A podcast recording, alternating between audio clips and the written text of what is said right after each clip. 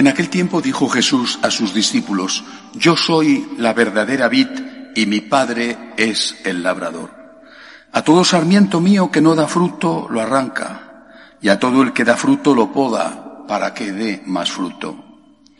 Vosotros ya estáis limpios por las palabras que os he hablado. Permaneced en mí y yo en vosotros. Como el sarmiento no puede dar fruto por sí si no permanece en la vid, así tampoco vosotros si no permanecéis en mí. Yo soy la vid, vosotros los sarmientos. El que permanece en mí y yo en él, ese da fruto abundante, porque sin mí no podéis hacer nada. Al que no permanece en mí lo tiran fuera como al sarmiento y se seca. Luego los recogen, los echan al fuego y arden. Si permanecéis en mí y mis palabras permanecen en vosotros, pedid lo que deseáis y se os concederá. Con esto recibe gloria mi Padre, con que deis fruto abundante, así seréis discípulos míos. Palabra del Señor. Hoy la Iglesia celebra la fiesta de Santa Brígida, una de las copatronas, los copatronos de Europa. Una mujer nacida en Suecia y muerta en Roma, casada con un noble sueco, madre de ocho hijos, viuda y después fundadora de una orden religiosa, una orden religiosa que sobrevivió incluso en Suecia a la gran tormenta de la Reforma protestante.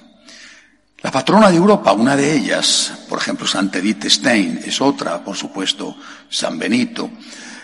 Una patrona que nos habla de la necesidad de volver a nuestras raíces.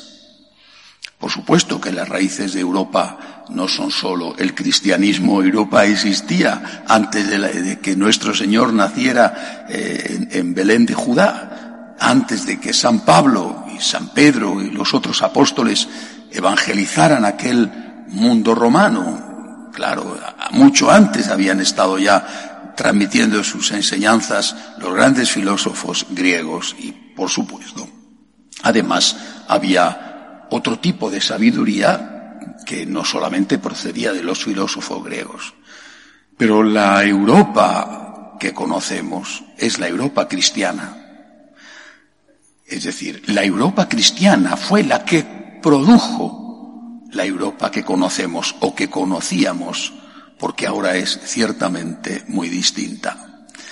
Y esta reflexión, esta vuelta a los orígenes, este volver a las raíces, para no ser desarraigados como un árbol eh, por una poderosa tormenta, esta reflexión vale no solo para Europa, en Latinoamérica, en Norteamérica, en África, en Asia.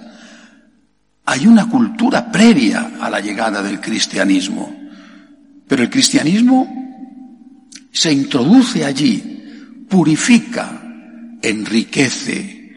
Lo que había de bueno no solamente lo deja, sino que lo mejora, porque también en estos sitios en Europa o en América, en Asia, en África, había cosas buenas, San Pablo lo dice, los semina verbi, las semillas del verbo, pero lo purifica de lo malo, lo enriquece, lo lleva a su plenitud. Tenemos que volver la mirada a nuestras raíces, repito hoy, en la fiesta de una de las patronas de Europa. San Juan Pablo II decía desde Santiago de Compostela, en aquella memorable Jornada Mundial de la Juventud que se celebró allí en la capital del apóstol, decía, Europa, sé tú misma, sé tú misma. Repito, y esta frase dirigida a Europa vale para cualquier sitio. Sé tú mismo, sé tú mismo, vuelve a tus raíces. Dicen que un pueblo que no conoce su historia, que ha olvidado su historia, está condenado a repetirla. Es decir, está condenado a repetir los errores porque al no conocerlos no sabe cómo se pueden evitar. Vivimos en un tiempo tan difícil en Europa, de una manera quizá más intensa que en otros sitios, con una secularización atroz, con una desbandada de la gente de las iglesias, con una práctica religiosa bajísima en muchas ciudades del centro, del norte de Europa, hoy van más a su templo, por ejemplo, la mezquita, van más a la mezquita musulmanes que cristianos, católicos o protestantes a las iglesias. Hoy en muchos países de Europa la religión más practicada es el Islam. No digo que sean la mayoría en esos países que sigue siendo nominalmente católica o luterana o anglicana. Digo que los que van, los que practican, los que van a su templo, en el caso de los musulmanes la mezquita, son más que los cristianos que van a sus iglesias.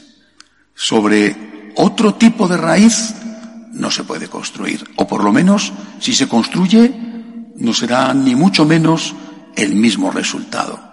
Repito, y esto que digo para Europa vale para cualquier país y para cualquier continente. Mira tu historia, mira tu pasado, saca lo mejor que hay ahí. Ninguna duda de que también hubo cosas malas, ninguna. Hay que pedir perdón por lo malo siempre y hay que darle gracias a Dios por lo bueno. Y de eso bueno sacar siempre la fuerza y lo mejor para intentar que, adaptándolo a las nuevas circunstancias, se produzca de nuevo un reverdecer, unos frutos distintos. Volver al cristianismo, sin olvidar, repito, otras cosas, por ejemplo, la gran aportación griega, la razón, la búsqueda de la verdad, la búsqueda de la libertad, volver a lo esencial. Es lo que hoy tenemos que hacer. En Europa, en América, en cualquier país. También en nuestras familias. Fijémonos en lo positivo que tenemos. Miremos lo bueno. Descartemos lo malo, no lo apoyemos y sobre lo bueno demos gracias a Dios para intentar construir un futuro mejor.